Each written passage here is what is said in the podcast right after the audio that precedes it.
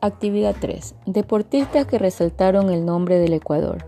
El deporte es fundamental en la vida, pues es una muestra del desarrollo físico e intelectual de las personas. En Ecuador existen grandes deportistas, mujeres y hombres que han dejado en alto el nombre del país. A continuación mencionaré dos de ellos. Marta Tenorio, la atleta cotapaxense, junto con el cuencano Rolando Vera, lideró el podio en 1987. La maratonista volvió a ganar la prueba 10 años después, en 1997. El 31 de diciembre de 1987, el atletismo ecuatoriano vivió uno de sus días más gloriosos. Rolando Vera y Marta Tenorio se ubicaron en primer lugar en sus categorías en la edición 63 de la carrera de San Silvestre de Sao Paulo, Brasil. Vera ya había ganado un año antes la prueba, pero para Tenorio era su primera participación y no estaba entre las favoritas.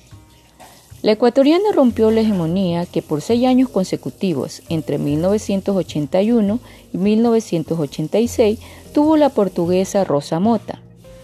Otra de las favoritas para ganar la carrera era la atleta oriunda de Portugal, Aurora Cuna. La cotapaxense se despidió en el 2002 de la San Silvestre con un octavo lugar, 54 minutos 37 segundos en una carrera que corrió con una temperatura de 30 grados y 36% de humedad.